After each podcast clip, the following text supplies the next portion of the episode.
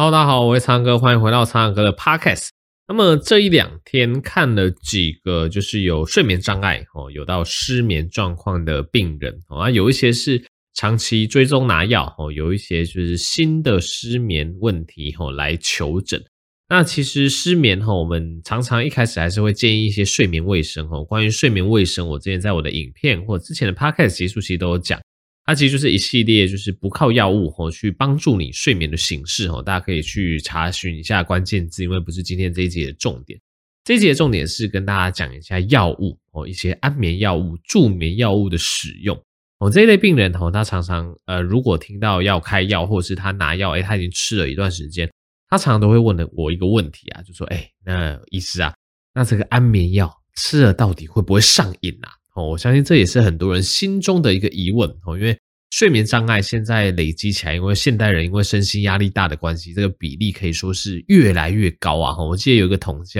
台湾一年好像吃掉不知道几亿颗安眠药，反正那个数字是很夸张的这样子。那要探讨哦，这个安眠药到底会不会成瘾之前，其实应该要去精确的定义一下，到底什么叫做成瘾哦，因为。其实很多人对于成瘾，他可能想说，哎，会不会成瘾？但他没有想清楚到底什么是成瘾。到底成瘾是说，哎，我不能断哦，断了就会很不舒服哦，所以要一直吃，还是说，哎，我越吃越没效哦，剂量要越吃越多，还是说，哎，如果我不吃，我就觉得我心里不舒服，非常痛苦。哎，到底什么样叫成瘾？哦，所以其实，在安眠药上面，我们比较不会用成瘾这样子的词。我们反而会用比较学术的名称，叫做依赖性以及耐受性。哦，简单来说，所有的助眠药物、所有的安眠药物，或多或少都有所谓的依赖性以及耐受性。但是，随着药物有不同的类别，它们的依赖性跟耐受性其实也不尽相同。那有人就问了：哎，苍哥，你讲那么多，到底什么是依赖性，什么是耐受性？哈，我们就稍微解释一下。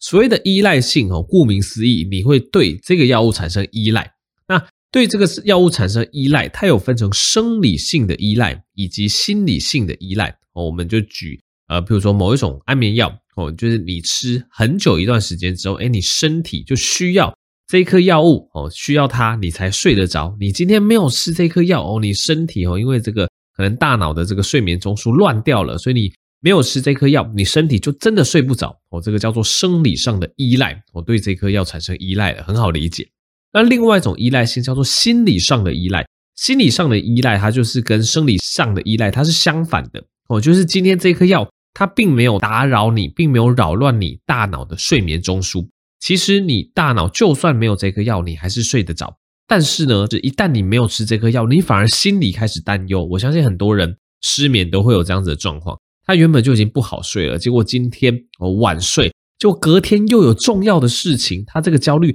反而又让他睡不着哦，所以心理上的依赖有点像是这样子，就是你大脑其实没有对这颗药产生依赖，但是你今天晚上没有吃，你反而紧张担忧，你因为畏惧自己睡不着而造成真正的睡不着哦，这个叫做心理上的依赖。那其实以安眠药的种类来讲，有些比较常听到的，像藏安诺啊、优乐丁啊、悠然哦这一类的药哦，它就多多少少都会有生理性的依赖跟心理上的依赖出现哦，所以。要戒这一类安眠药的时候，都建议用非常缓慢的速度戒哦，不要一下子完全拿掉哦。有时候真的会容易反弹性的睡不着哦，不管是生理上的还是心理上的都有可能。所以通常我们在减安眠药的时候，我们都会跟患者沟通好，我们就慢慢减哦。可能原本比如说一颗，先减到半颗，甚至先减到四分之三颗，慢慢减哦，越来越顺利，搭配良好的睡眠卫生哦，这个安眠药才可以顺利的减掉。所以这是安眠药依赖性的问题。那另外一个安眠药注意的就是所谓的耐受性。那这个耐受性，顾名思义，就是你身体会对这颗药产生耐受哦。意思就是说，哎，可能这颗药一开始吃是有效的，结果你越吃哈，可能吃一两个月都还有效，结果吃到半年，哎，你开始觉得药效不太如以往了。这时候可能要怎么样？可能就要加药，而加药，哎，一段时间又有效，就再吃一段时间之后，哎，怎么药效又还好像不太够，又要持续加药。这个叫做安眠药的耐受性。那的确，在少数安眠药哦，例如说我们刚刚讲的一些像呃藏安诺这一类，我们叫 BZD 苯二氮平类的药物，这一类药物也比较容易产生所谓的耐受性。我觉得患者他可能会使用一段时间之后，他会觉得药效哎怎么越来越没效，就有可能要换药或加药。那要怎么去克服这个耐受性也很简单，就是我通常会建议说，安眠药你开始吃之后，你不要太频繁的吃哦，因为通常大家并不会一开始就到很严重的失眠哦，有时候可能是